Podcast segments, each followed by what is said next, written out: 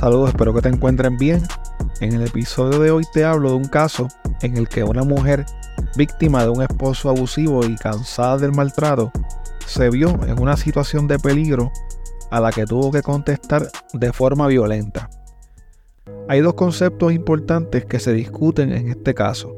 Uno de ellos es el síndrome de la mujer maltratada y el otro, el de la legítima defensa o el de la defensa propia.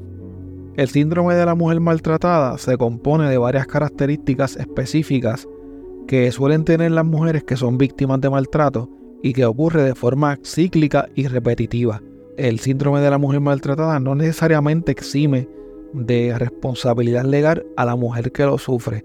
Usualmente este concepto se aplica en los casos en que una mujer que es víctima de un ciclo de violencia no actúa en legítima defensa, sino que mata a su agresor en un periodo de relativa calma, no mientras estaba siendo agredida. Por otro lado, la definición de la legítima defensa dice que no incurre en responsabilidad legal quien defiende su persona, sus bienes, sus derechos, su casa o los de otras personas cuando cree razonablemente que ha de sufrir un daño inminente, siempre y cuando no inflija más daño que el necesario para repeler la agresión. Para justificar la muerte de un ser humano es necesario tener motivos fundados para creer que la persona que mata se encontraba en inminente peligro de muerte o de grave daño corporal. El 10 de diciembre de 1990 ocurrió un hecho violento en una humilde casa del sector El Salchichón en el barrio San Antonio de Caguas. El día antes, Marina González estuvo con sus hijos de 9 y 8 años en una fiesta de bautismo. A eso de las siete y media de la noche, llegó a la fiesta su esposo, Jorge René Rivera Alejandro. Más o menos como a las 10 de la noche, ella dejó a sus hijos en la casa de su suegro y regresó a la fiesta. Finalmente, como a eso de la medianoche, Marina llegó a su casa y se acostó a dormir y como a las cuatro y media de la mañana llegó su esposo Jorge, quien estaba muy borracho. Según se alega, Jorge comenzó a discutir con Marina y comenzó a golpear la puerta del cuarto con un martillo para que su esposa la abriera. Al abrir la puerta, Marina vio que éste tenía un martillo en una mano y un cuchillo en la otra. Jorge tiró el martillo hacia un lado, se abalanzó con el cuchillo de cocina en mano y la agarró por el cuello. Entonces comenzaron a forcejear y él resultó herido en el abdomen. Al verse herido, Jorge salió caminando del cuarto fue al balcón, luego a la cocina y después se metió en uno de los cuartos de la casa donde murió desangrado. Marina se mantuvo en su cuarto y al rato se quedó dormida.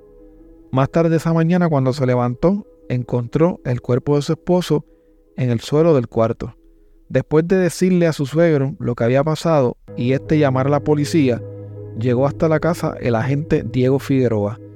Al entrar a la casa, el agente se percató de que la puerta del cuarto matrimonial estaba rota en la parte de arriba, como si alguien la hubiera golpeado con algo. El agente Figueroa procedió a leerle sus derechos a Marina para entonces arrestarla y llevarla hasta el cuartel. De inmediato se comenzó a investigar la muerte de Jorge. Al examinar su cuerpo, corroboraron que tenía una sola herida en el abdomen. No había rastros de sangre en la habitación matrimonial. Solo había gotas de sangre frente a la puerta del cuarto y un rastro en el piso que seguía hasta el balcón. Más adelante, un examen toxicológico reveló que Jorge tenía .31% de alcohol en la sangre. Marina fue arrestada y acusada de homicidio y ley de armas. La defensa trató de establecer que ella padecía del síndrome de la mujer maltratada y además que había actuado en defensa propia. Fueron varios los conocidos y familiares que se presentaron como testigos durante el juicio contra Marina. Al padre de Jorge, don Antonio, no le sorprendía que su hijo tuviese un alto por ciento de alcohol en la sangre, pues eso era algo normal en su hijo. Además, él mismo dijo que cuando su hijo bebía, acostumbraba a pelear con su nuera. Don Antonio era además vecino de su hijo y de Marina, y la veía a ella casi todos los días porque ella ayudaba a su esposa con una hija con impedimento que ellos tenían. Este contó que el día de los hechos escuchó a Marina llorando y gritando, diciendo que le habían matado a su esposo. Cuando la policía llegó, él le indicó a los agentes que tenía que haber sido Marina la que lo había matado.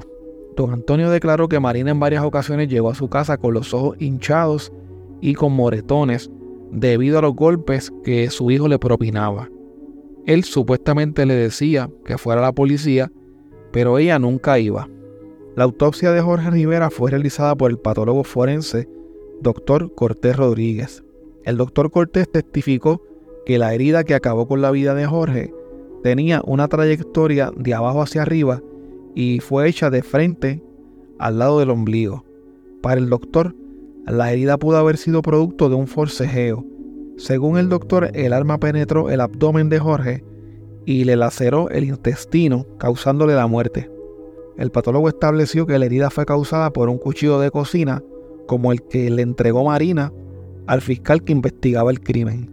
Como mencioné anteriormente, el examen toxicológico que se le practicó a Jorge determinó que éste tenía un punto 31% de alcohol en la sangre y además que su hígado estaba en una condición compatible con la cirrosis hepática. La defensa de Marina sentó a testificar a su hermano Ángel González, quien confirmó lo dicho por el padre de Jorge. En múltiples ocasiones, Ángel vio a su hermana golpeada y con moretones en varias partes de su cuerpo. También testificó una persona que alegaba haber conocido a Jorge de toda la vida porque se criaron juntos y dijo durante el juicio que él era una persona bastante violenta. Un testimonio que trajo mucha controversia durante el juicio fue el de Úrsula Colón, quien era consultora independiente y experta en relaciones de familia, especializada en el área de violencia doméstica. El tribunal de primera instancia no permitió su testimonio en un principio por lo que el Tribunal Supremo tuvo que ordenar que se le permitiera declarar. Según la decisión del Supremo, el propósito del testimonio de este tipo de expertos es educar al juez y al jurado sobre las experiencias comunes de las mujeres maltratadas, además explicar las circunstancias en las que actúa una mujer maltratada para darle credibilidad y proporcionar un contexto a la razón de sus acciones. Úrsula Colón declaró que Marina era regularmente maltratada por su esposo y que éste la amenazaba frecuentemente con quitarle la vida. Según la información que pudo recopilar, Jorge la amenazó con un machete, con cuchillos, con palos y en un momento dado le dio un puño tan fuerte que todavía durante el juicio tenía un diente flojo. También estableció mediante su testimonio que Jorge tenía problemas de alcoholismo y que cuando bebía se ponía mucho más violento de lo normal. La señora Colón dijo que el síndrome de la mujer maltratada se manifestaba en Marina porque ésta tenía una baja autoestima y una dependencia que no le permitía contemplar otras alternativas a su modo de vida. Aunque en algunos momentos sí buscó algunas alternativas que estaban a su alcance, como lo fue recurrir a su hermano para tratar de romper la relación con su marido, le era muy difícil porque Jorge la seguía y le prometía que iba a cambiar. Jorge incluso hablaba con el hermano de ella y le prometía que no volvería a maltratarla. Marina le indicó también que las veces en que acudió a su suegro para pedirle que la ayudara y que hablara con su hijo, este no le hacía caso. Ella no tenía carro y el padre de Jorge nunca la quiso llevar a un cuartel a presentar una querella en contra de su hijo. Marina incluso tenía temor de que mientras caminaba desde su casa hasta un cuartel o hasta el teléfono público más cercano, él se enterara de su intención y tomara represalias contra ella. Por esta razón, se sentía impotente y que no podía hacer nada para salir del ciclo de la violencia. Debido a este ciclo de la violencia, Marina había aprendido a reconocer incluso cuando el grado de violencia de su esposo estaba totalmente fuera de control. Según la señora Colón, la actuación de Marina respondía a su instinto de supervivencia y su único propósito fue el de defender su vida.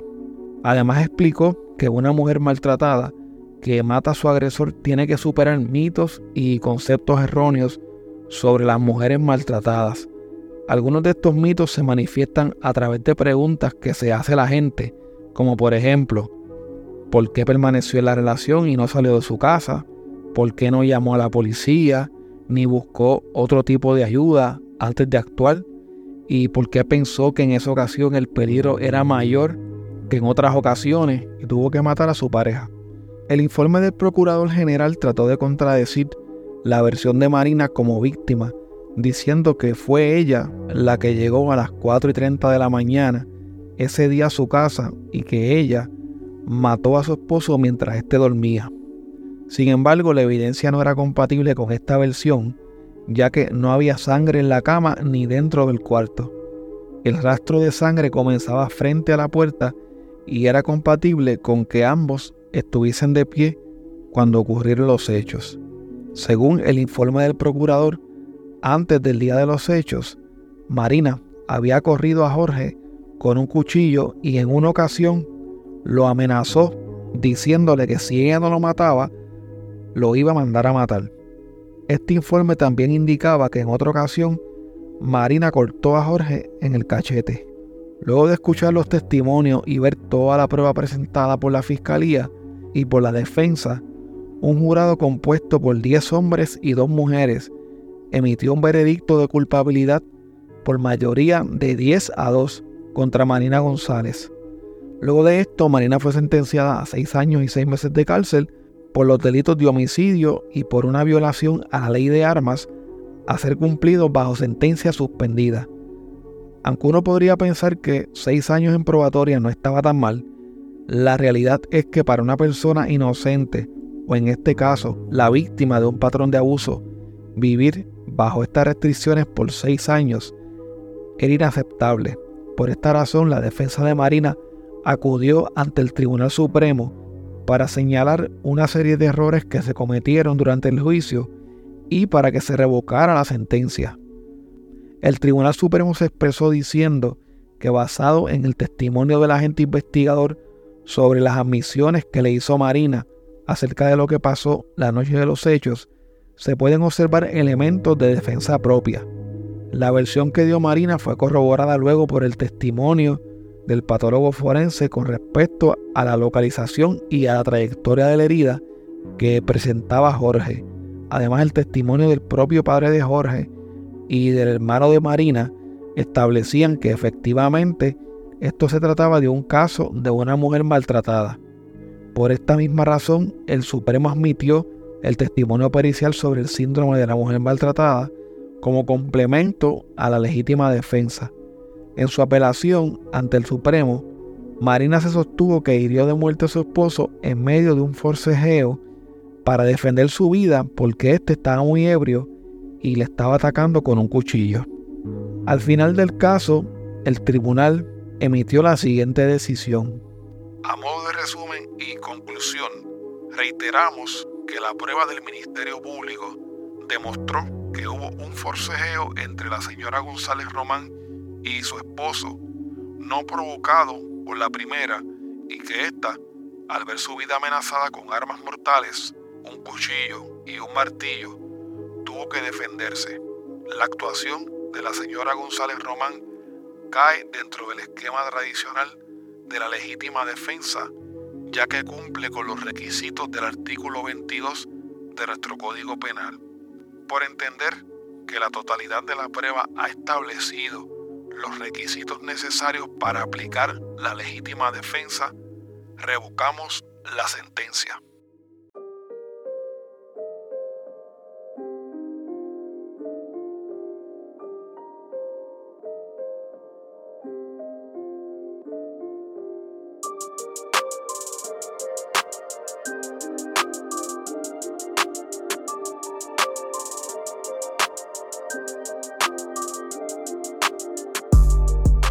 Quiero invitarte a que te unas a nuestra comunidad a través de patreon.com diagonal crimepodpr para que tengas acceso a contenido exclusivo y nos apoyes para poder continuar semana tras semana cubriendo los casos que conmocionaron a Puerto Rico.